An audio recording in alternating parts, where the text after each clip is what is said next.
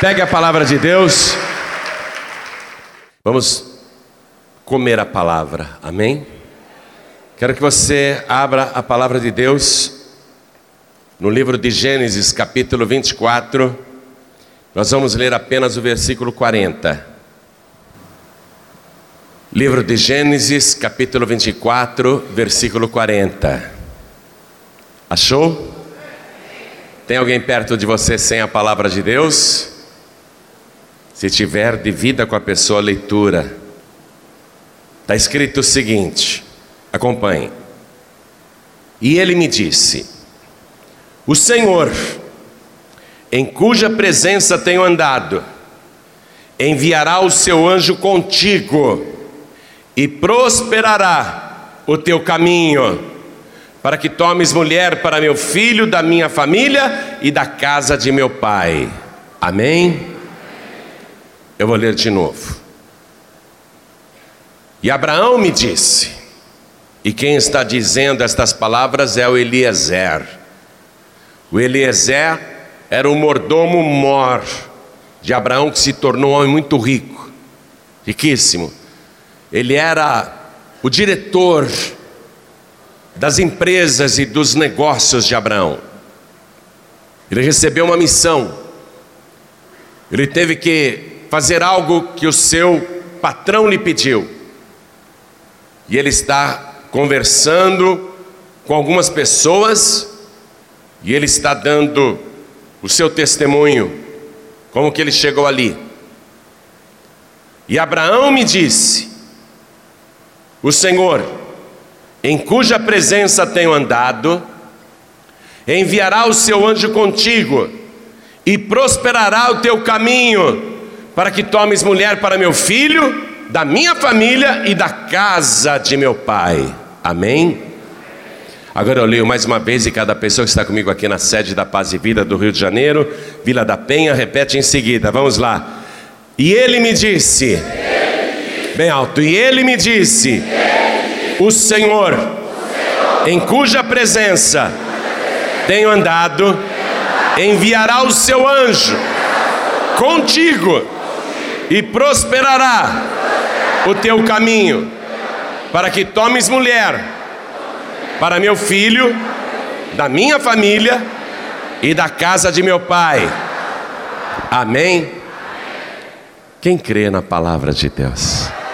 Você crê que esta é realmente a palavra de Deus? Então desocupe as mãos e vamos dar a melhor salva de palmas que já se ouviu no Rio de Janeiro para o nosso Deus. Deus tem que olhar de lá do seu trono e falar: fazia tempo que eu não escutava palmas assim lá no Rio de Janeiro, viu? Oh glória, aplaude e glorifica mais ainda.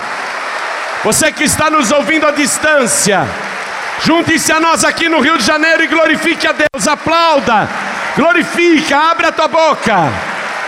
Quem está em trânsito, abre a boca e dá glória a Deus.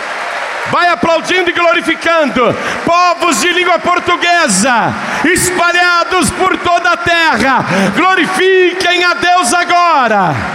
Ó oh, glória, continuem, continuem. Pai querido, olha que coisa linda. Abre o céu para receber todo este louvor. E sobre cada uma destas vidas, onde quer que estejam, inclusive aqui, Derrame agora a tua bênção, a tua virtude, o teu poder. Pai bendito, esta multidão não veio aqui para escutar o homem falar, e ninguém ligou o rádio ou a TV para ver um homem, todos querem ouvir a tua voz. Não decepcione este povo. Vem agora com teu espírito. Tome o lugar do pregador. Tome a boca do mensageiro. Envia a tua palavra com poder e autoridade e que a tua palavra vá, percorra toda a terra e produza o resultado para o qual está sendo mandada. Em nome do Senhor Jesus, diga amém, Jesus.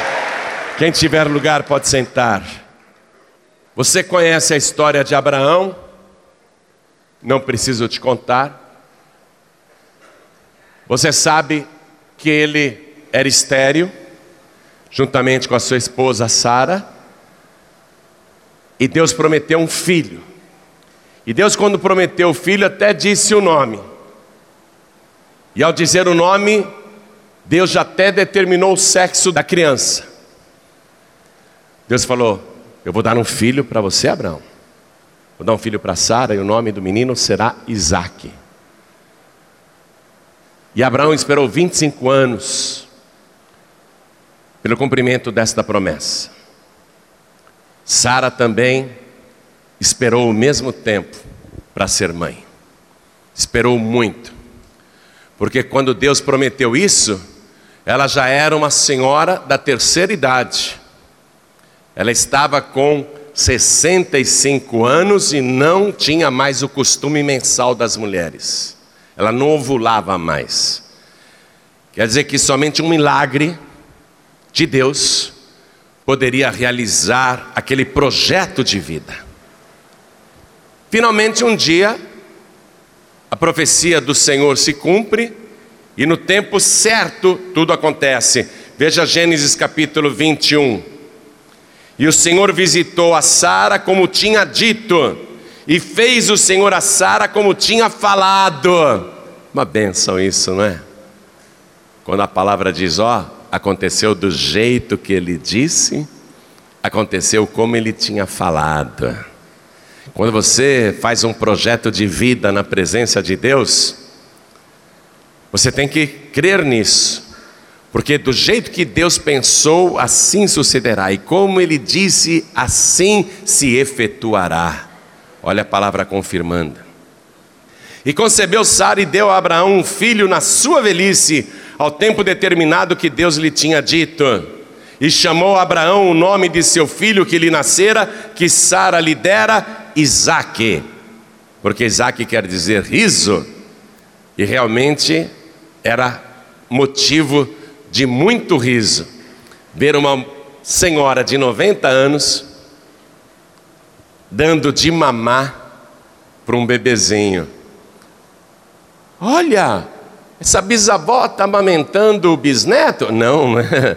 ah, ela dava risada, não é meu bisneto, não, é meu filho. O quê? Aí todo mundo dava risada. Isaac quer dizer isso. Eu vou fazer uma pergunta de conhecimento bíblico. Isaac nasceu quando o pai dele tinha 100 anos, a mãe tinha 90, né? E eu vou perguntar agora sobre a vida de Isaac. Quanto tempo viveu Isaac? Hã? Errou por pouco. Errou muito. Gênesis capítulo 35, versículo 28.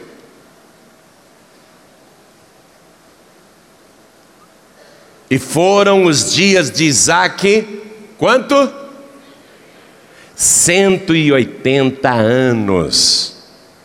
Pastor, mas naquela época os anos eram contados de maneira diferentes. Engano seu. Eles usavam o calendário lunar. O calendário lunar é uma semana de sete dias, baseado nas fases da lua. E o ano lunar tem 12 meses. Amém? Então o ano lunar dura um ano. Quer dizer, a palavra de Deus está dizendo que Isaac viveu e morreu aos 180 anos de idade. Acho que tem muita história, não? Uma pessoa que viveu tanto deve ter muita história, não tem?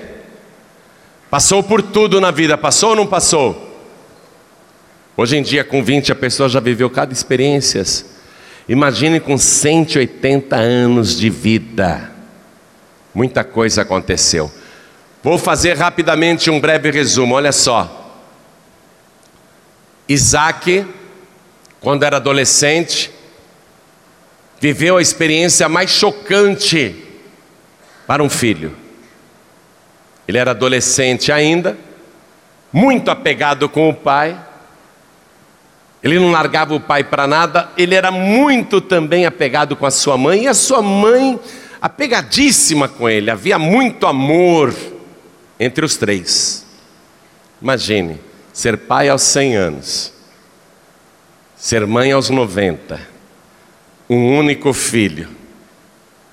Esse menino foi cercado de toda proteção e cuidado, todo amor e carinho. E esse menino, criado com tanto amor, retribuía grandemente, era super obediente, nunca desrespeitou o pai ou a mãe, nunca levantou a voz para o pai dele, nunca desobedeceu o seu pai, nunca discutiu nada que o seu pai quisesse fazer. Filho exemplar, mas na adolescência, ele vê o pai dele rachando lenha, pegando fogo, o cutelo. Pai, o que o senhor está fazendo? Está tão cedo ainda, de madrugada. Meu filho, você vai comigo, nós vamos sacrificar ao Senhor. Só que o pai dele não falou para o filho que o filho era o sacrifício. Ô oh, pai, então vamos. Beijou a mãe, se despediu. Olha lá, hein, a velhinha falando. Toma cuidado com o nosso filho, hein? Cuida dele, hein? E o Abraão não falou nada nem para a esposa que Isaac era o sacrifício. O menino, ao chegar lá, três dias depois, ao pé do Monte Moriá, Abraão tira a lenha que estava no jumento, até então na montaria, e coloca nos ombros do garoto. Filho, carrega essa linha. E o menino com toda aquela madeira nas costas. Vamos subir até aquele lugar mais alto do monte. Deus quer que a gente faça o sacrifício lá, Ele escolheu aquele lugar. Nós vamos fazer um altar ali e vamos fazer o sacrifício ao Senhor, nós dois, Isaac. E eles estão subindo.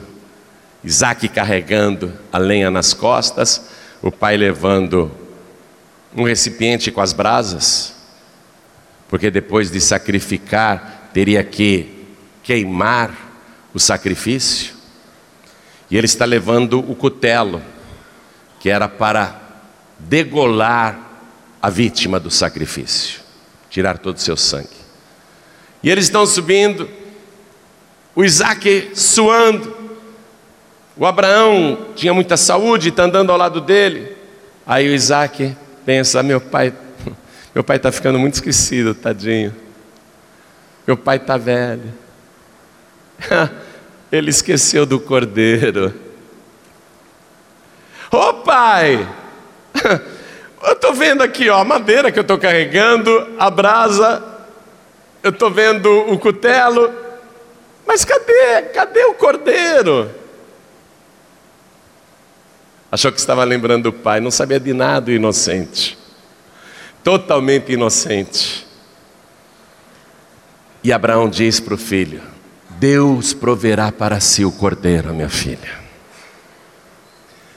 Depois que chegam lá em cima, Abraão pega a pedra, faz o altar, pegando pedras, né? Quando chega lá no alto do morro, no alto da montanha, ele pega pedras, edifica um altar, coloca a lenha em ordem, põe tudo ali ajeitadinho, aí ele olha para o filho e amarra o filho. O filho não fica perguntando o que o senhor está fazendo. Se você viu algum filme assim, é só licença poética. É só para poder criar né, um enredo mais compreensível. Mas Isaac era tão obediente que ele deixou o pai amarrá-lo. O pai amarrou as mãos e os pés, pegou o menino e deitou sobre a lenha. Aí Isaac compreendeu que ele era o sacrifício. Pensa que ele se desesperou, mentira daqui, o senhor está louco. Não, se você viu algum filme assim, é mentira. Ele não se desesperou porque ele era totalmente submisso ao seu pai, totalmente obediente ao seu pai. Ele jamais questionaria uma decisão do seu pai. Se meu pai quer fazer isso comigo, então assim seja feito. Em nenhum momento ele questionou, em nenhum momento se rebelou. Claro que ninguém vai para um sacrifício desse e fica feliz, né? Mas ele aguentou firme ali. Podia estar até chorando, podia estar pensando: minha vida acabou, meu pai vai me sacrificar para Deus. Ele entendeu tudo. Se é assim que o meu pai quer fazer comigo, então assim seja feito. Claro que ele não está comemorando. Ninguém faz um sacrifício comemorando, oba, vou sacrificar. Principalmente quando o sacrifício dói na própria carne. Então, Isaac deitadinho ali, só está esperando a hora dele. Ele é uma oferta viva para Deus. Então, quando Abraão vai degolar a vítima, no caso o seu próprio filho, o anjo de Deus, e no Antigo Testamento o anjo de Deus é o próprio Senhor. Você vê que quando Abraão falou com Eliezer, a palavra anjo que aparece aqui é com A maiúsculo. O anjo do Senhor, no Antigo Testamento, é uma figura de Cristo, antes de encarnar. Ele é o próprio Senhor. Quando ele apareceu para Moisés na sarça ardente, ele apareceu como anjo do Senhor, mas logo em seguida ele falou: Eu sou o Deus de Abraão, Deus de Isaac, Deus de Jacó. O anjo do Senhor é o próprio Deus. Quando Abraão vai desferir o golpe, o anjo do Senhor, o próprio Deus diz: Abraão, não faça isso. E Isaac escuta, escuta aquela voz. Foi a primeira vez que ele ouviu aquela voz. O pai dele era acostumado a ouvir a voz de Deus, mas Isaac foi a primeira vez que ele ouviu a voz de Deus. Abraão, agora eu sei que tu temes o meu nome e porque me fizeste esta ação, e não me negaste o teu único filho, a quem tu amas, e Isaac está ouvindo a voz. Eu digo, Abraão, que deveras te abençoarei, grandissimamente te multiplicarei, eu juro por mim mesmo, Abraão. E Isaac ouviu o juramento de Deus, e Deus jurando diz: Eu abençoarei a tua descendência, e a tua descendência possuirá a porta dos seus inimigos. Isaac pensou: Isso é para mim, eu sou descendente de Abraão. Ele tomou posse da palavra. Quando Deus fala com você, você tem que tomar posse da palavra. Porque Deus está falando com Abraão, mas a bênção diz respeito a Isaac. Eu sou descendente de Abraão. Sabe o que diz a carta aos Gálatas, capítulo 3, versículo 29. E se sois de Cristo, quem aqui é de Cristo? Levante a mão. E se sois de Cristo, então sois descendência de Abraão e herdeiros conforme a promessa. Isaac ouviu a voz de Deus e falou: opa, essa benção é para mim. Você está ouvindo a voz de Deus agora? Essa benção é para você também, em nome de Jesus. Graças a Jesus, esta benção é para você. O que, que Ele está te prometendo? Vitória contra os seus inimigos. Abençoar você e a sua descendência, abençoar a sua família. Te multiplicar e te engrandecer de uma maneira maravilhosa. Ele está prometendo tudo isso diretamente para você. Isaac ouviu a voz de Deus.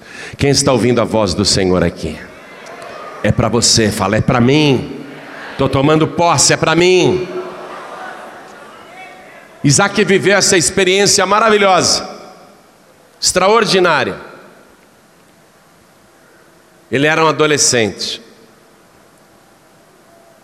Ficou muito feliz de voltar para casa, junto com seu pai, de reencontrar a sua mãe tão querida. E ele vai ficar ali, com a sua vida, cercado de cuidados e bênçãos, Ele se sente melhor depois que ele subiu ao altar com seu pai. Ele se sente muito bem. E ele vai ver a sua mãe ficar mais velha, mais velha, mais velha, mais velha. E quando Isaac tem 37 anos de idade, a mãe dele morre. Aos 37 anos de idade, Isaac ficou órfão, a mãe morreu. Aquilo foi um abalo, porque a mãe dele morreu com 127 anos de idade. A morte era esperada, lógico, mas abalou Isaac, porque ele era especialmente apegado com a sua mãe. E ele vai ficar numa profunda tristeza. O Isaac fica o tempo todo dentro da tenda após o funeral da sua mãe. As semanas vão se passando e ele gosta de ficar dentro da tenda, ele tem saudades da mãe dele. Ele olha as roupas que eram da sua mãe, os utensílios, os objetos que ela tinha mais apreço, objetos de estimação que ela tinha. Ele fica o tempo todo lá. Ele viveu 37 anos com aquela mulher e ela não está mais ali, a sua mãe morreu. Ele fica doente de saudades, ele fica deprimido, ele não tem mais vontade de nada. Ele perdeu o ânimo para tudo. Aquela morte tirou de Isaac aos 37 anos de idade, retirou dele a vontade de viver. Ele só vive dentro daquela tenda, chora de saudades. É tão difícil viver sem aquela mulher tão amorosa, sem aquela senhora que foi sua mãe.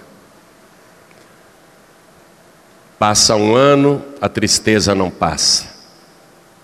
Passam dois anos e a tristeza não passa. Passam três anos e a tristeza não passa. Ele não tem mais projeto de vida. Foi quando Abraão, o pai de Isaac, vendo que o filho estava com 40 anos e naquela profunda solidão, o máximo que ele fazia é ir para o campo orar, e voltava para a tenda, o pai resolve fazer para Isaac um projeto de vida novo. Ele resolve chamar o seu diretor, o homem que cuidava de todos os seus negócios, um servo chamado Eliezer, e Eliezer, anote aí, quer dizer ajuda, e diz: Eliezer, eu estou velho. Eu preciso arrumar uma esposa para o meu filho. Meu filho nunca vai arrumar ninguém ficando o tempo todo dentro dessa tenda. E eu não quero que ele saia deste país, porque eu vim de lá da Babilônia. Eu sou babilônio, mas ele não. Ele é filho desta terra, ele foi o primeiro que nasceu aqui. E eu não quero que ele saia de Canaã. Por isso que eu não vou mandar meu filho viajar lá para minha parentela, na Babilônia, para procurar uma esposa. No meio da minha família, uma moça conhecida, uma moça virtuosa, uma donzela. Eu não vou mandar meu filho para lá porque eu tenho medo que o meu filho não volte mais para cá. E Deus prometeu que iria dar esta terra para mim, como de fato deu, e para minha descendência. Então Isaac não pode sair daqui. Isaac tem que ficar aqui. Eliezer, você vai fazer esta viagem, esta jornada. Você vai até a Babilônia. Você vai procurar na minha família, na minha casa, entre os meus parentes na Babilônia, uma moça para que seja a esposa do meu filho. Você vai me prometer, Eliezer, que se eu morrer, o meu filho não vai casar com nenhuma moça do mundo, da Cananeia, nenhuma Cananeia, não vai se casar com nenhuma mulher de Canaã, não vai se casar com nenhuma mulher pagã. Você promete para mim, você tem que jurar, Eliezer. Coloca a mão aqui debaixo da minha perna, debaixo da minha coxa. Jura, Eliezer, que você vai fazer esta viagem até a Babilônia e você vai trazer uma esposa para o meu filho, uma que seja da minha família, da minha parentela, uma pessoa temente a Deus. E me prometa que de maneira nenhuma você vai permitir que o meu filho saia desta terra aqui. Abraão fez ele jurar. Isso é muito sério. Olha aqui, ó. Livro de Gênesis, capítulo 24. Vou ler o versículo 6. Gênesis 24, versículo 6. E Abraão disse a Eliezer: Guarda-te, que não faças lá tornar o meu filho. Eu não quero que o meu filho torne para a Babilônia. Aí Abraão repete o pedido aqui no versículo 8. Eliezer, se a mulher que você encontrar para o meu filho lá não quiser vir, não quiser seguir-te, serás livre deste meu juramento. Somente não faças lá tornar a meu filho. Eliezer, se a moça falar, ah, eu não quero ir para Canaã, não vai falar para o meu filho ir lá não buscá-la. Se ela não quiser vir, deixa para lá. E você vai ficar livre do juramento de arrumar uma esposa para o meu filho. Você está entendendo isso? Abraão era um homem de fé, um homem que andava com Deus, que conhecia os segredos espirituais para uma vida abençoada, para uma família abençoada. Sabe que o segredo é permanecer onde Deus colocou, ficar firme na presença de Deus. Sabe que o segredo é obedecer e temer a Deus. Abraão está fazendo um projeto de vida para o seu filho, porque o filho dele não tem mais projeto algum. Eu quero que você faça um projeto de vida para você e um projeto de vida para as pessoas que você ama. Pastor, o meu filho não quer saber de igreja, meu filho só quer saber de drogas. Faça um projeto de vida para ele. A minha filha não quer saber de igreja, pastor, ela só quer saber de coisas do mundo. Faça um projeto de vida para ela.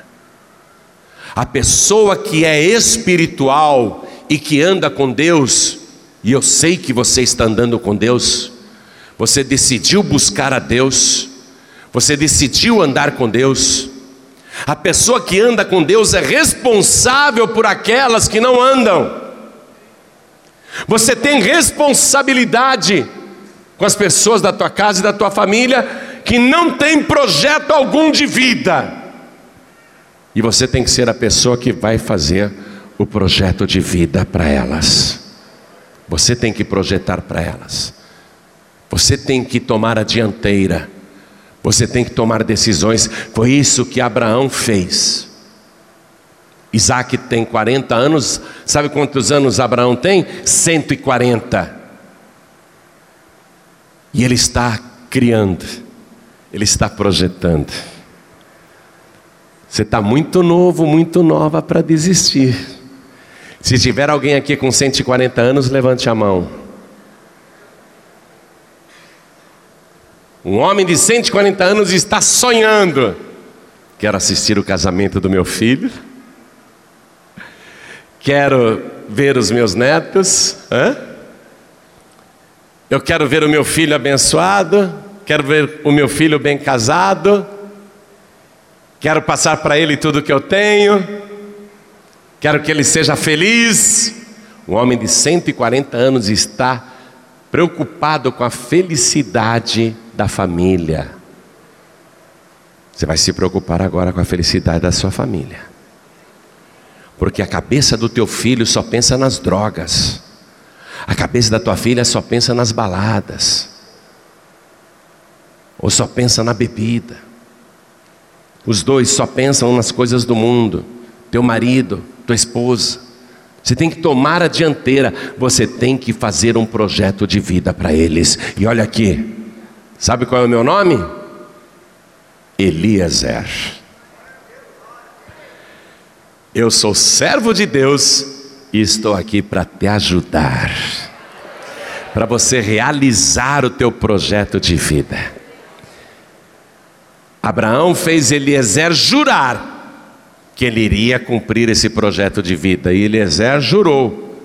Ah, mas se a moça não quiser vir, você não leva meu filho para lá. Meu filho tem que ficar aqui. Diga, eu vou ficar aqui. Eu vou ficar aqui. Você não torna mais para o mundo. Você não torna mais para o mundo. Você vai trazer o teu filho, a tua filha, o teu familiar do mundo para cá. Aqui é o lugar. Amém? É aqui que está a benção.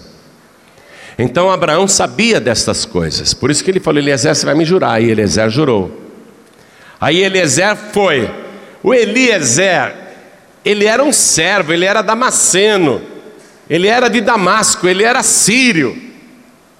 Ele não era parente de Abraão.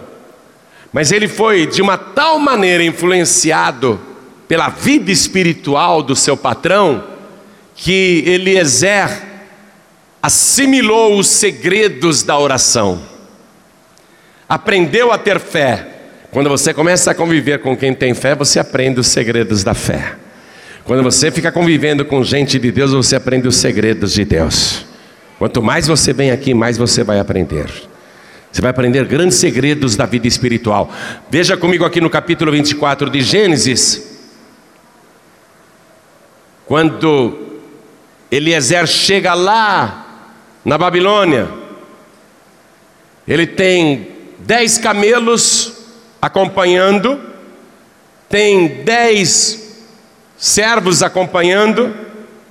Ele não foi sozinho. Ele tem muita gente acompanhando. E quando ele chega lá na Babilônia, na Mesopotâmia, né? Era assim que se chamava na época, Mesopotâmia. Ele chegou no lugar onde as moças vinham tirar água. Esse era um trabalho das moças, das donzelas. Eliezer era um homem inteligente, não era à toa que ele se tornou o diretor de todos os negócios de Abraão. Ele pensou: onde que eu encontro as moças deste lugar? Lá na fonte. É ali que eu vou ver uma esposa para o filho do meu patrão. E Eliezer chega lá com os camelos no lugar da fonte, e olha o que ele faz, versículo 12. Depois de fazer os camelos ajoelharem, ele também se ajoelha. Versículo 12. E ele ora a Deus. E Eliezer disse: Ó Senhor, Deus de meu senhor Abraão. Vai prestando atenção na oração dele. Dá-me hoje bom encontro e faze beneficência ao meu senhor Abraão Olha que interessante. Ele não está dizendo, ó oh, Senhor meu Deus. Ele está orando para o Deus de Abraão. O que, que nós vamos fazer aqui hoje? Clamar ao Deus de Abraão, o Deus de Isaac. É a este Deus. E ele ora assim: ó Senhor, Deus de meu Senhor Abraão, quer dizer, ele não está falando do meu Deus, mas ele acredita no Deus de Abraão.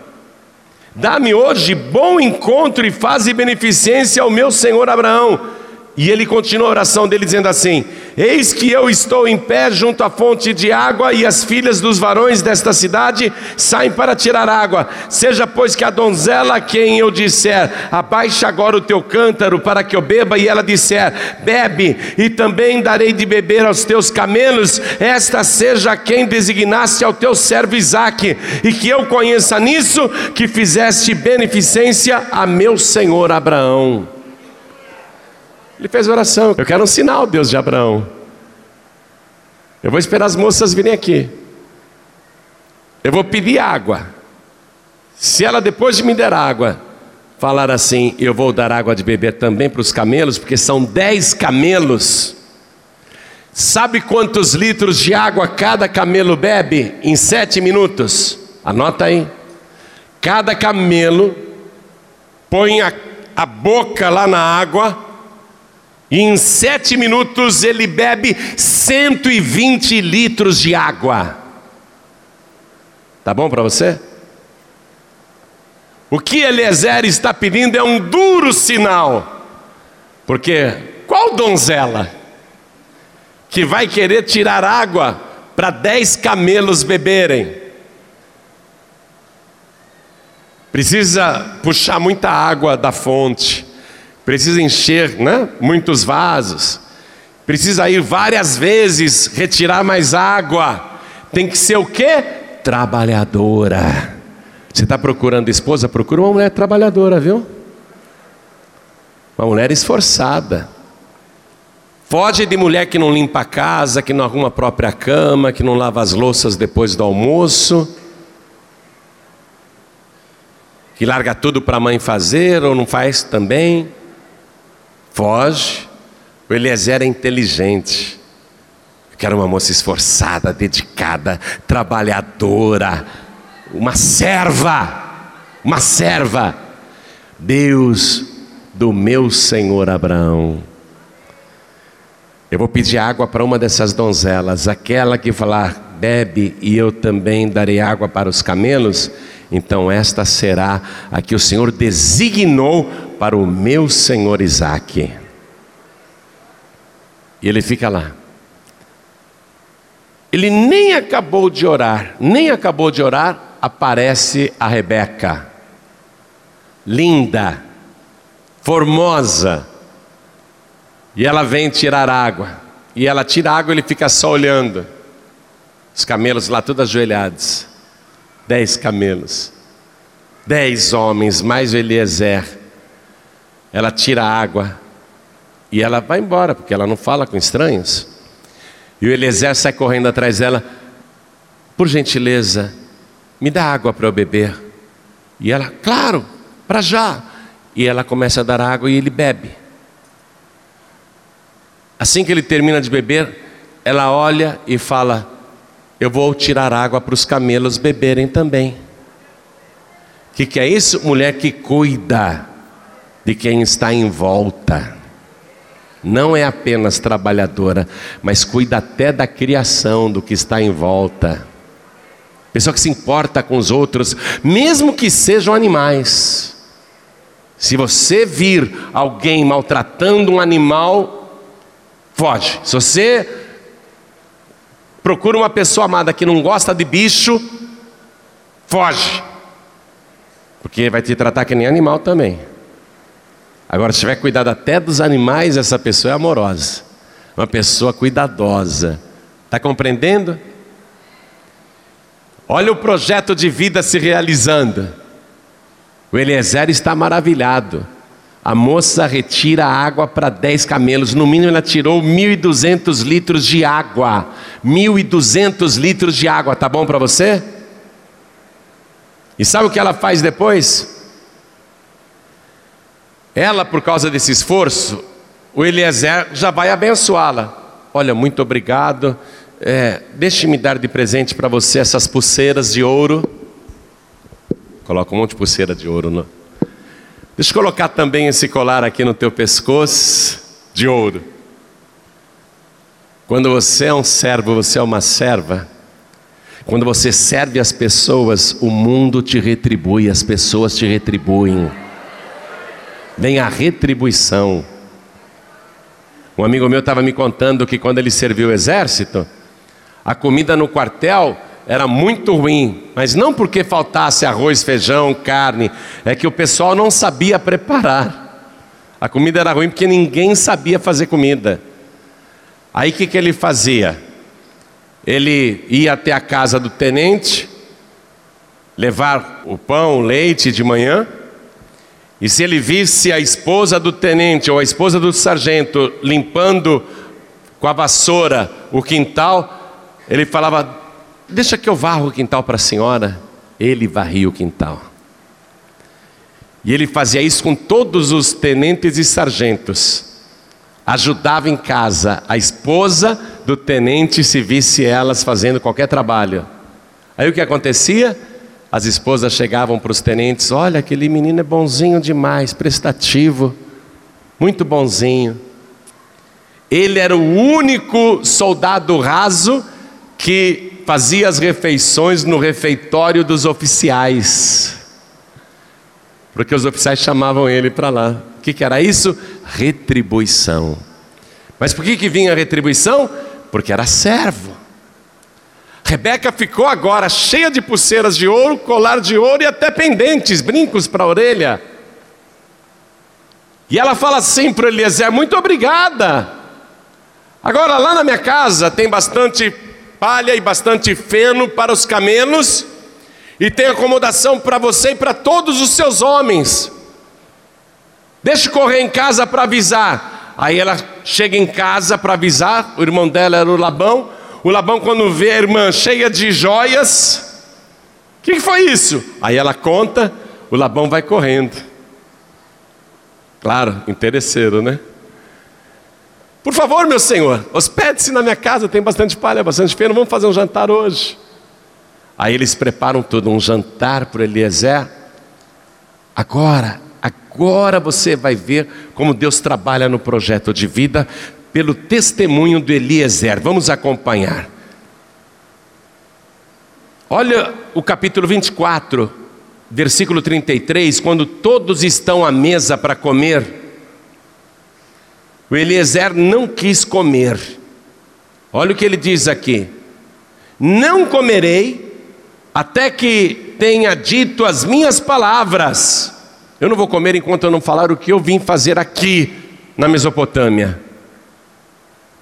Eu não vou comer nada enquanto eu não falar as minhas palavras. Ele vai dar o testemunho, amados.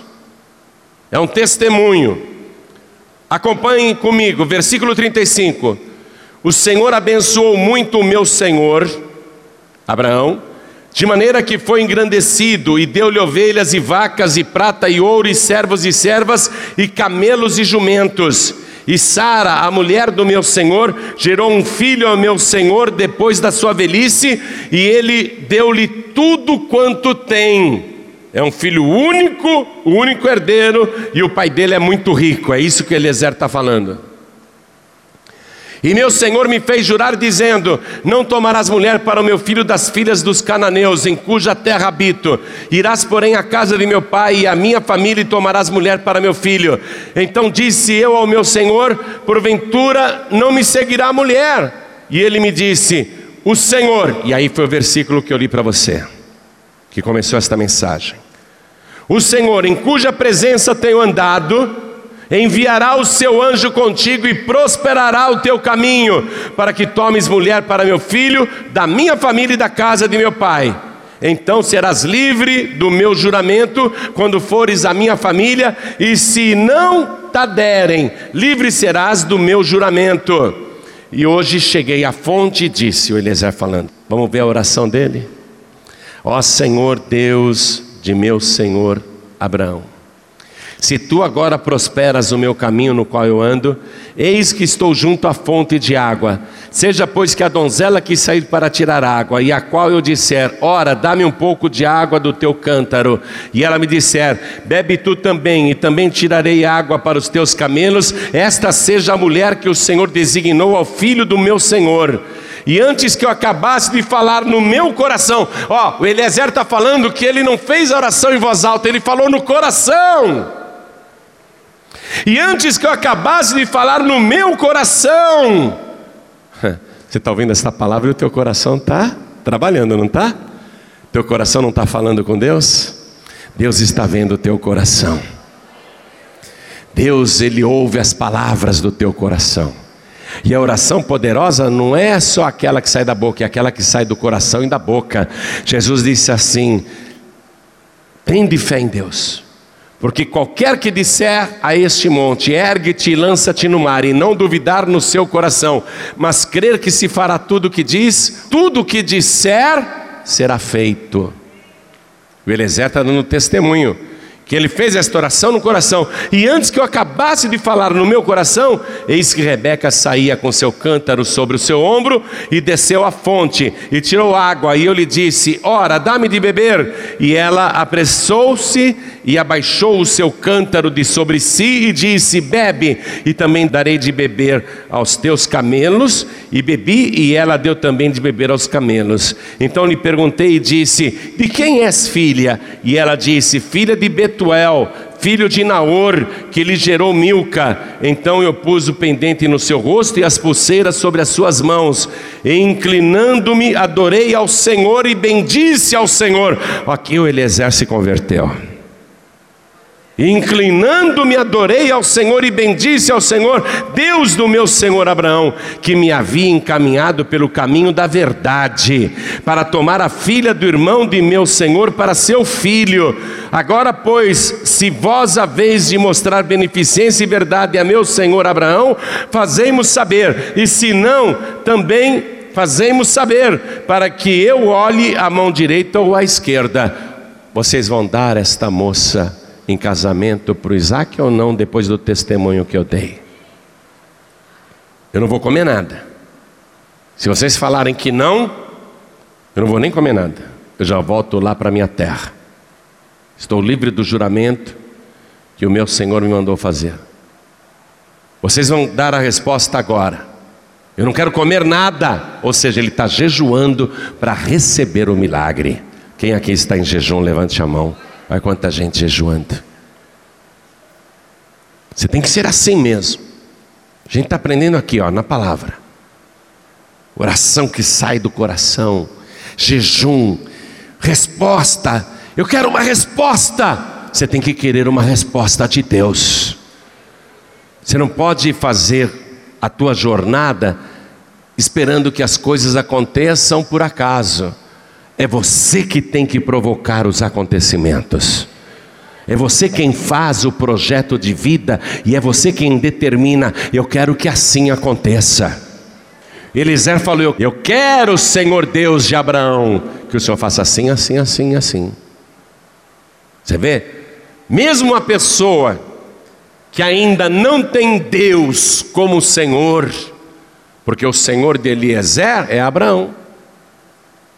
O Eliezer é fiel ao Senhor Abraão.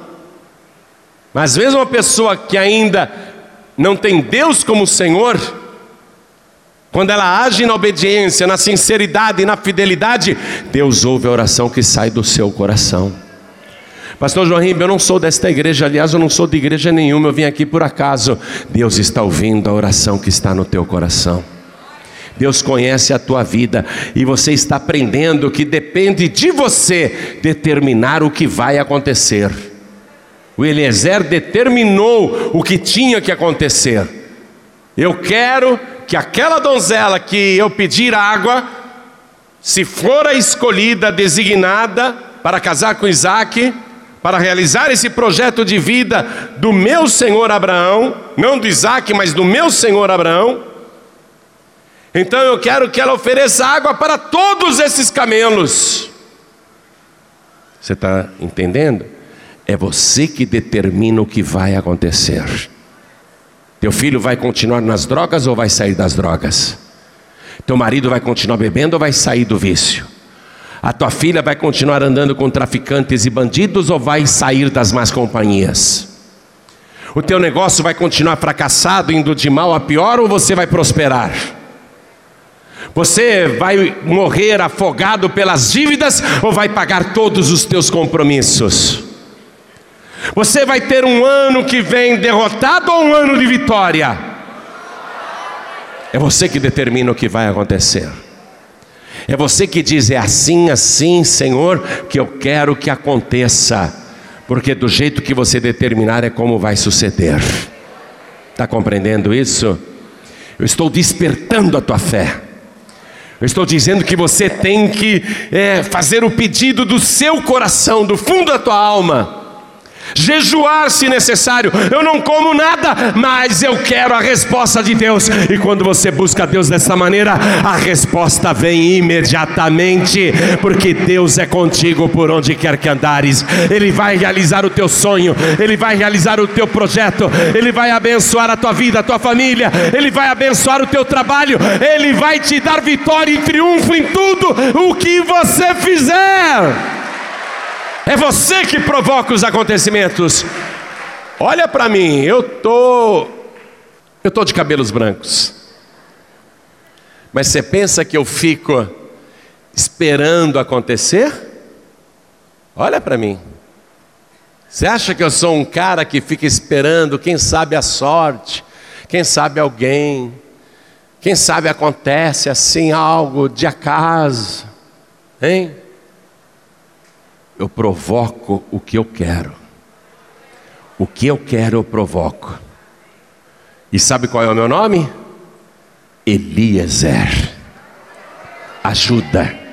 Eu estou aqui como servo do Deus Altíssimo para falar em nome do Deus de Abraão que tudo o que você determinar vai acontecer. Eu estou aqui para te ajudar a crer. Eu estou aqui para te ajudar a provocar milagres na sua vida. Eu estou aqui para ajudar você a vencer, ajudar você a triunfar. O meu nome é Eliezer. Eu sou servo não de Abraão, eu sou servo do Deus de Abraão.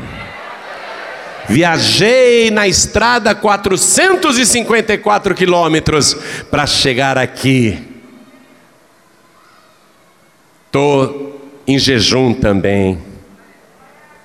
Não quero comer nenhum banquete antes de você, porque eu só vou me sentar para comer quando eu ouvir a resposta tua e do céu de que o milagre que você quer foi concedido para a honra e glória do nome de Jesus Cristo.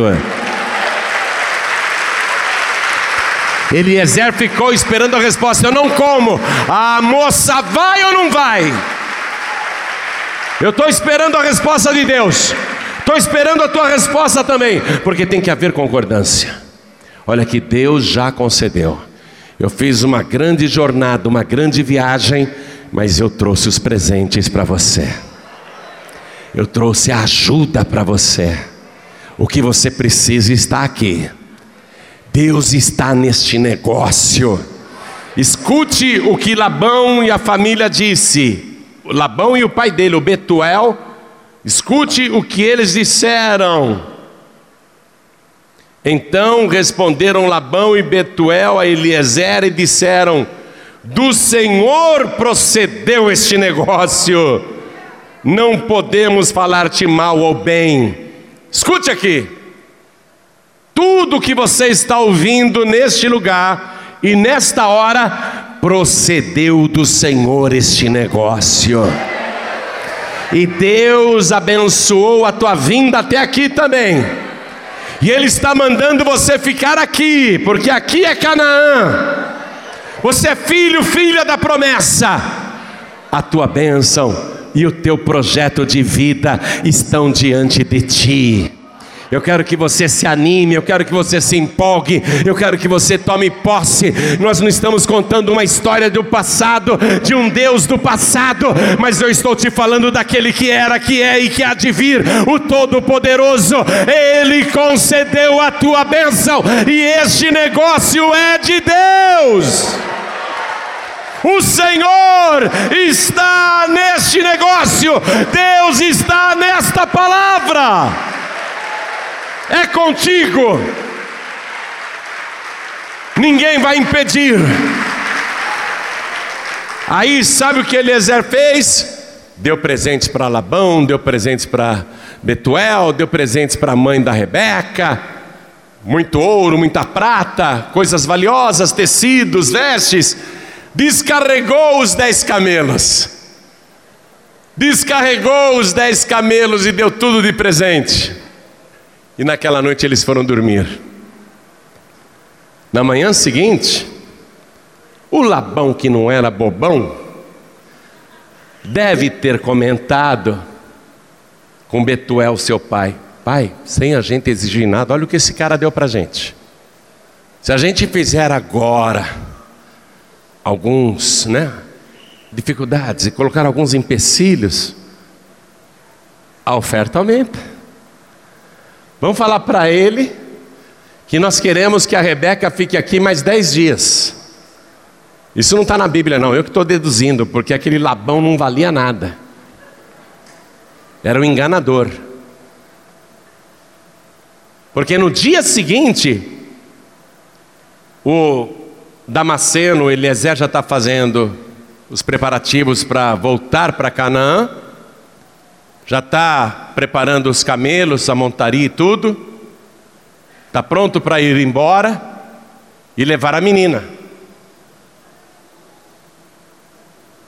Aí chega o Labão, chega a mãe, vamos segurar essa menina mais dez dias. Daqui dez dias ela vai. Daqui dez dias. Dez dias. Vamos ler aqui Gênesis 24, versículo 55. Então disseram seu irmão, né, o Labão, e sua mãe: Fique a donzela conosco alguns dias, ou pelo menos dez dias, depois irá. retardar o milagre, retardar a bênção. Eliezer, porém, lhes disse: Não me detenhais, pois o Senhor tem prosperado o meu caminho, deixai-me partir para que eu volte a meu Senhor. Deus liberou um monte de bênção para você aqui e agora, Ele já está determinando que o ano que vem vai ser o teu ano de vitórias o teu ano de bênçãos, o teu ano de prosperidade.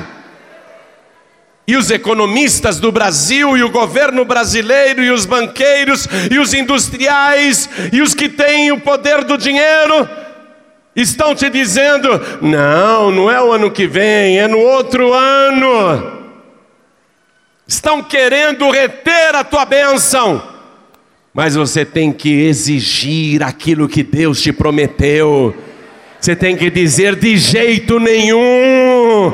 Deus prosperou o meu caminho e vocês não podem reter nada. O que Deus jurou, Ele vai fazer na minha vida, porque Ele não é homem para que minta.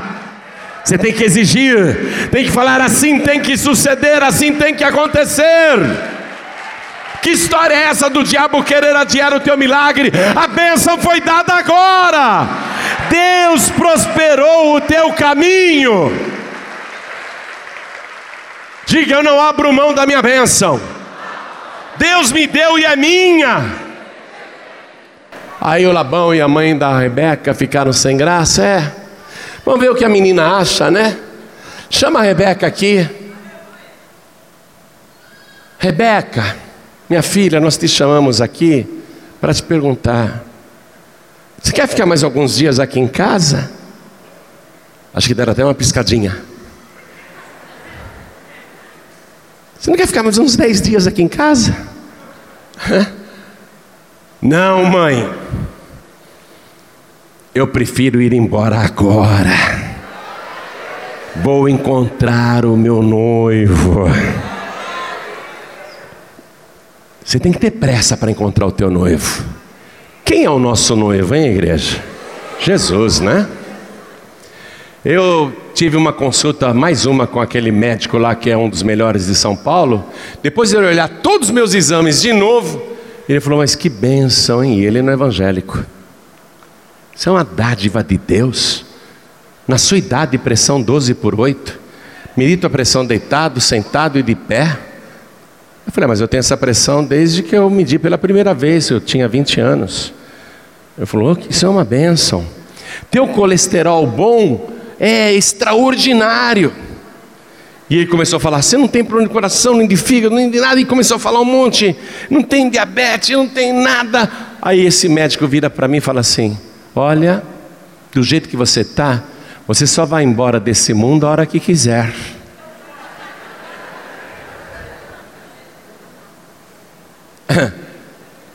Eu fiquei pensando, mas eu quero ir embora. Fiquei pensando. Não quero ir embora aos 180 anos como Isaac.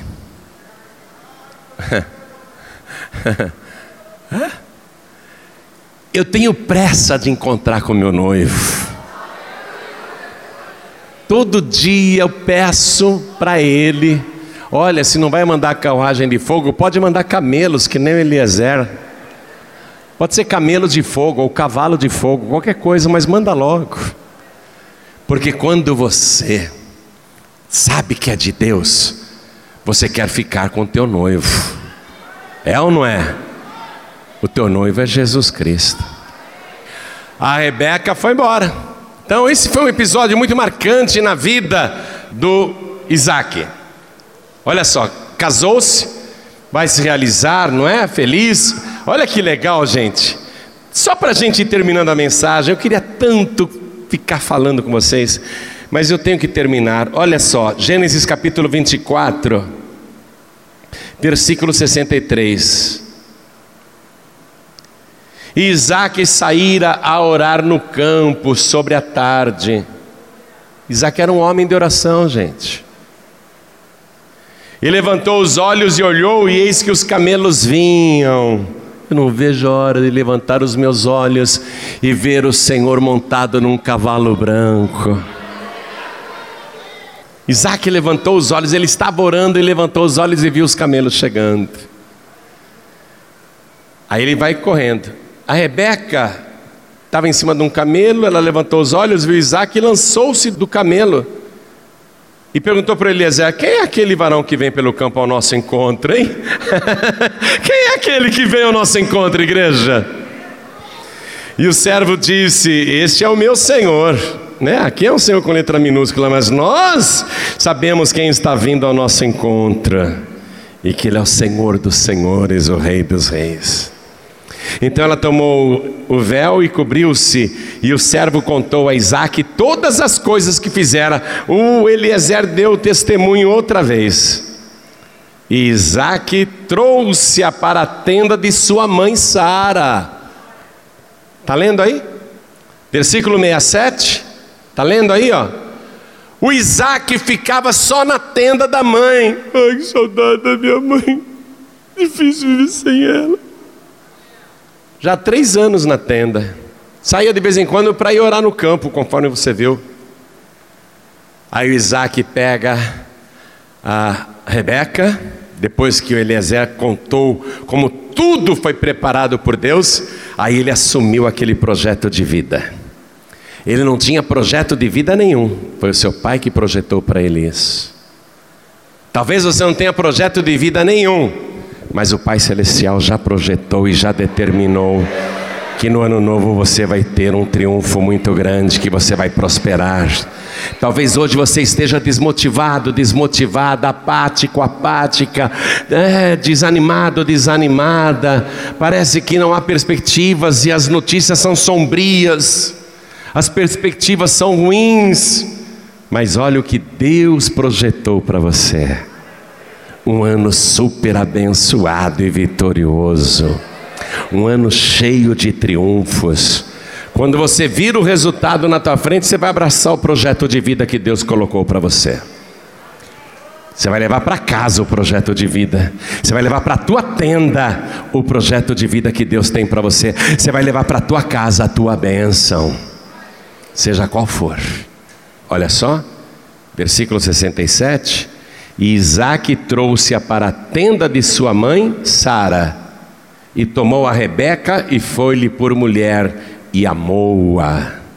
Assim Isaac foi consolado depois da morte de sua mãe. Amém? Legal demais, né? Muito bom. Ele vai casar aos 40 anos. E o pai dele? Está com 140 anos e ficou viúvo. Não tem mais projeto de vida, não? Tem ou não tem? Ah, o Abraão foi abençoado por Deus, minha gente. Capítulo 25. E Abraão tomou outra mulher. o seu nome era Quetura, e gerou-lhe Zinra, Joquizã, Medã, Midian, Isbaque e Suá. Caramba, um por ano, Abraão.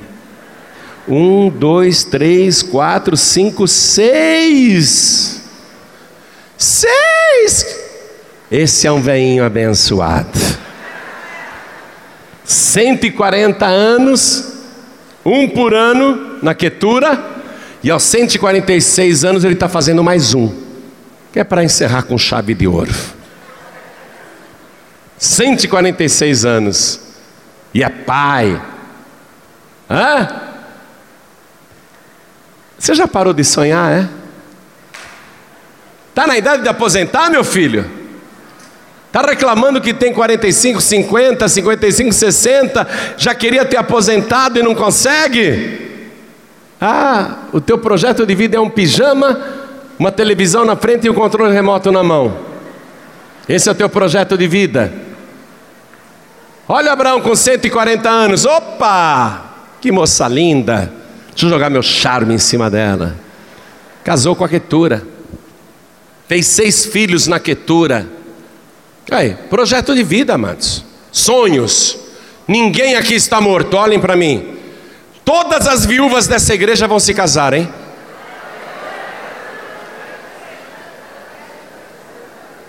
Deixa eu ver uma coisa, agora, agora fiquei invocado.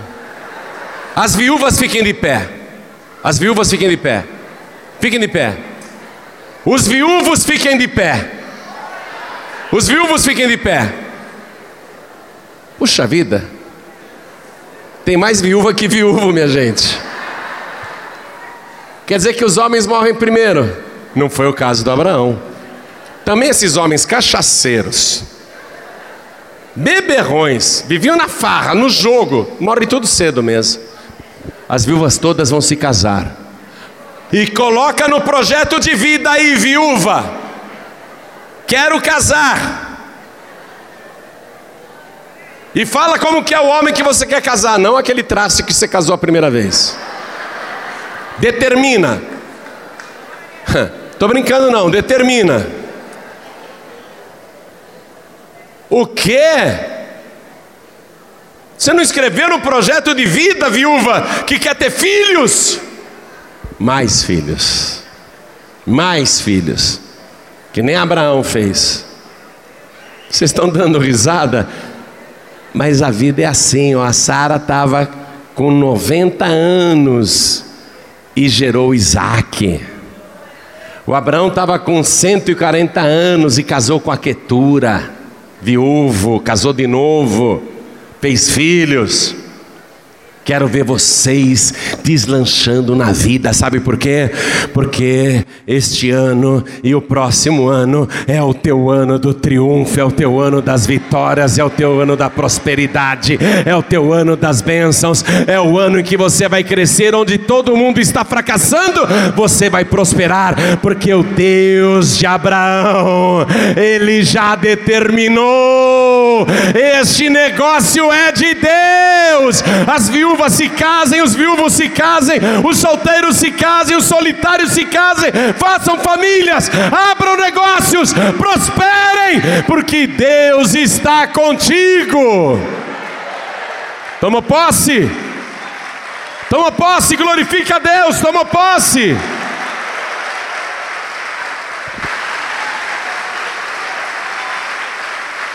E olha o que aconteceu com Isaac. Eu vou terminar agora a mensagem, prometo. O Abraão, depois que casou com a Quetura e fez seis filhos, olha o que diz aqui no capítulo 25, versículo 5. Porém, Abraão deu tudo o que tinha a Isaac. Abraão teve um filho com Agar chamado Ismael.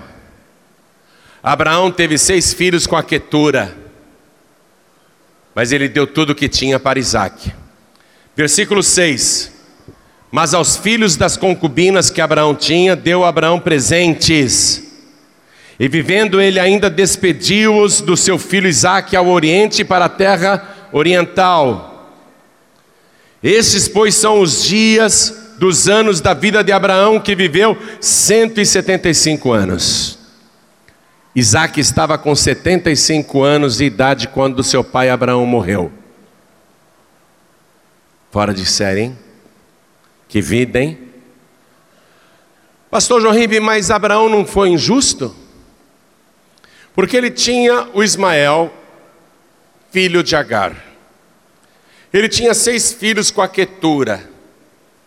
Ele deu presentes para os outros filhos e ainda mandou eles embora para o Oriente mandou embora de Canaã. E para o Isaac ele deu tudo o que tinha. Abraão não foi injusto? Não. Porque de todos os filhos que Abraão teve, de todos, de todos os filhos, Isaac foi o único que viveu a experiência solitária do sacrifício.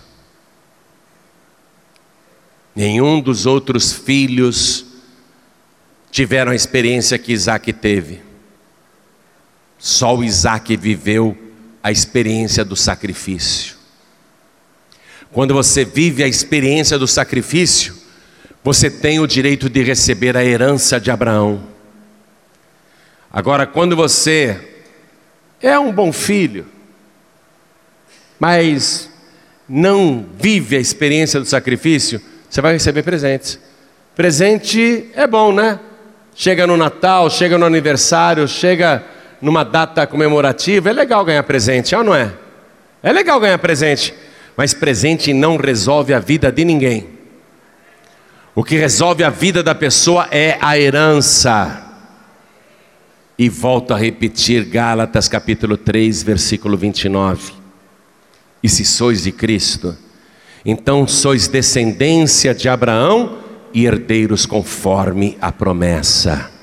Você é herdeiro, mas a herança só vem para você quando você vive a experiência do sacrifício, da renúncia com Deus. Amém? Vamos ficar todos de pé. Jesus Cristo estava ali no Monte Moriá.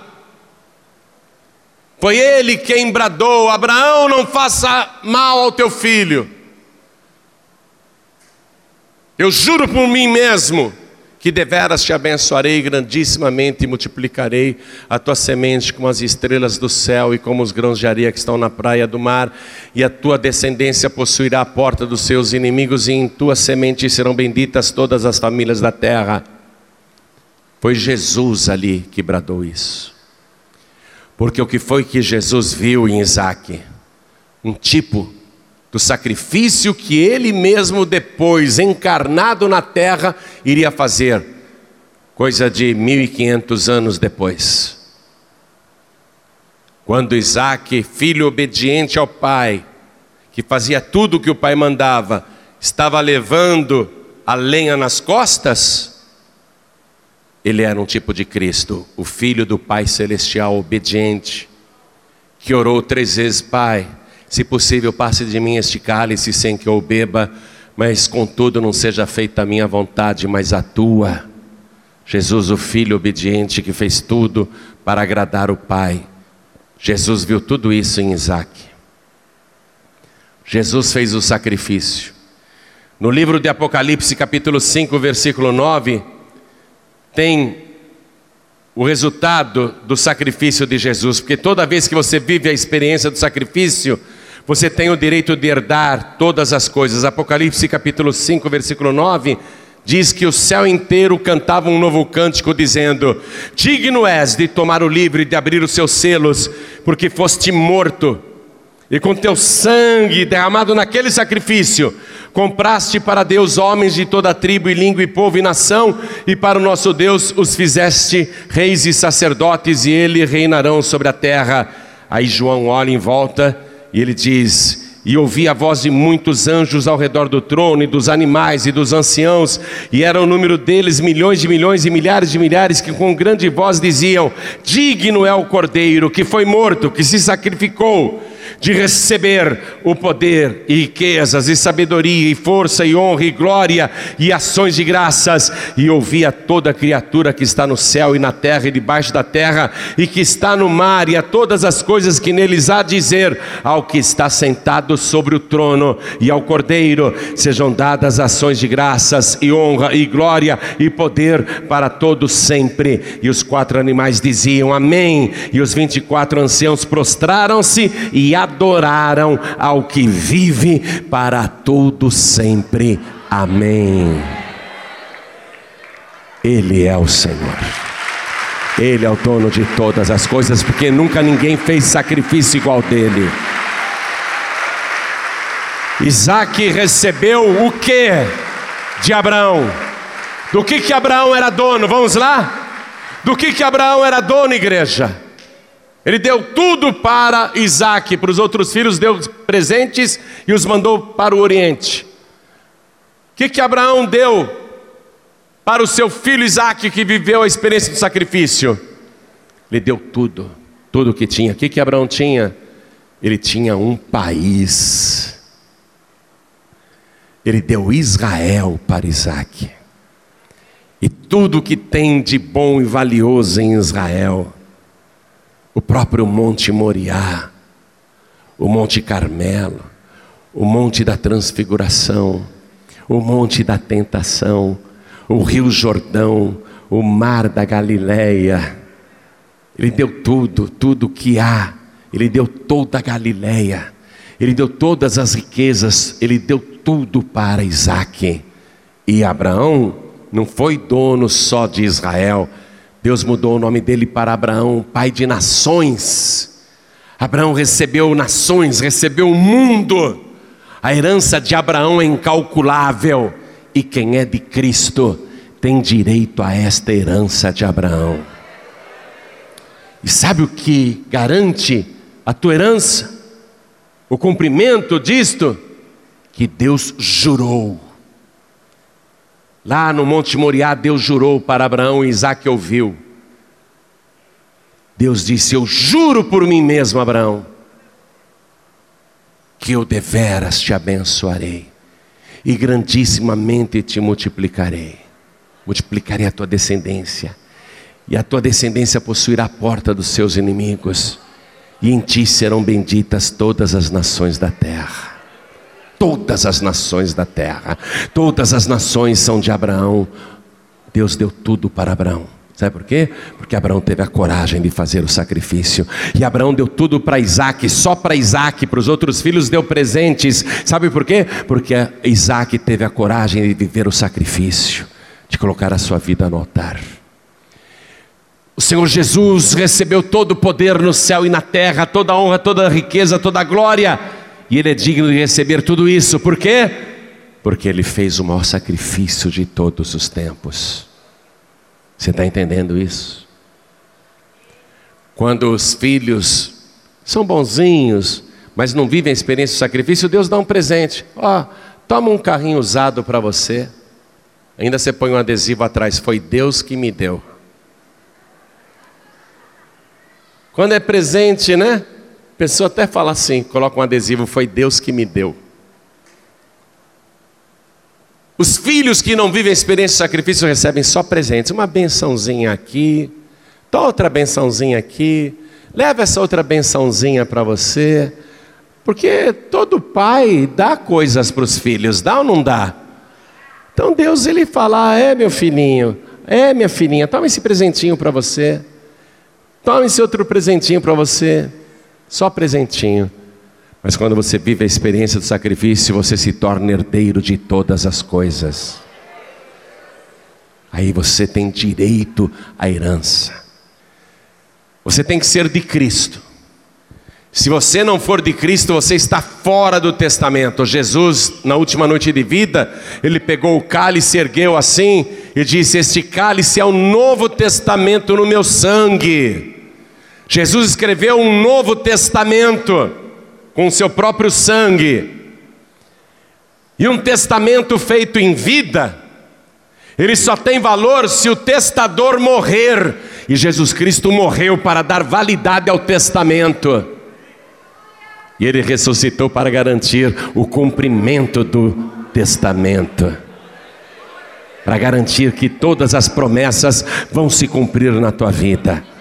Todas as promessas Ele garante que irão se cumprir na tua vida, porque Ele está vivo pelos séculos dos séculos. Ele tem todo o poder no céu e na terra. E a palavra diz que quem é de Cristo é descendente de Abraão e herdeiro conforme a promessa. Se você não é de Cristo, você está fora da herança e está fora do testamento. Por isso que você tem que entregar a vida para Jesus. É a primeira coisa que você faz. O teu primeiro sacrifício, sabe qual é? Entregar tua vida para Jesus Cristo. Todo sacrifício parece cruel. Todo sacrifício parece doloroso vou entregar a vida para Jesus, eu vou ter que mudar de vida.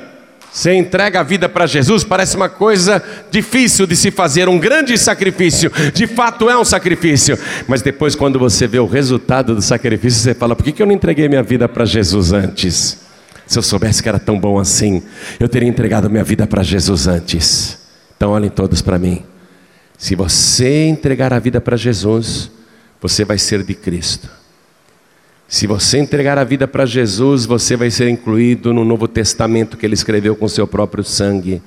E se você for de Cristo, você vai ser herdeiro de Abraão, conforme as promessas. Então é uma grande oportunidade, é um privilégio, é uma honra você aproveitar tudo que ouviu agora e concretizar a palavra. Você tomar posse de tudo e entregar a vida para Jesus. Porque se você entregar a tua vida para Jesus, agora o teu nome vai ser escrito no livro da vida do Cordeiro. Olhem todos para mim porque eu vou perguntar. Quero saber se você quer ser incluído no Novo Testamento de Jesus Cristo.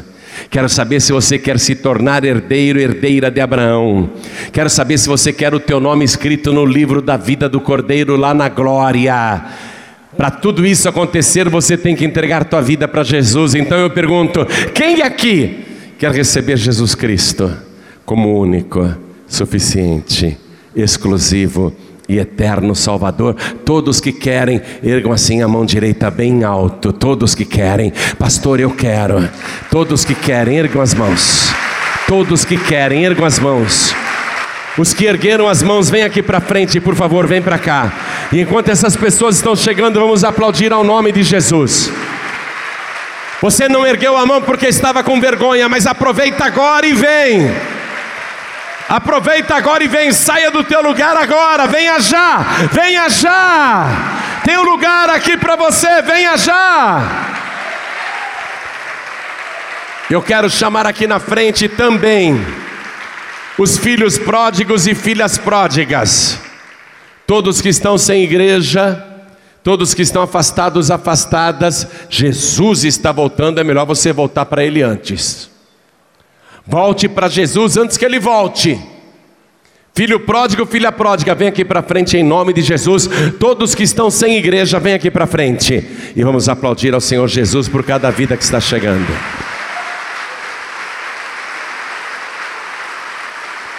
Quero chamar aqui na frente todos os que se sentem fracos na fé.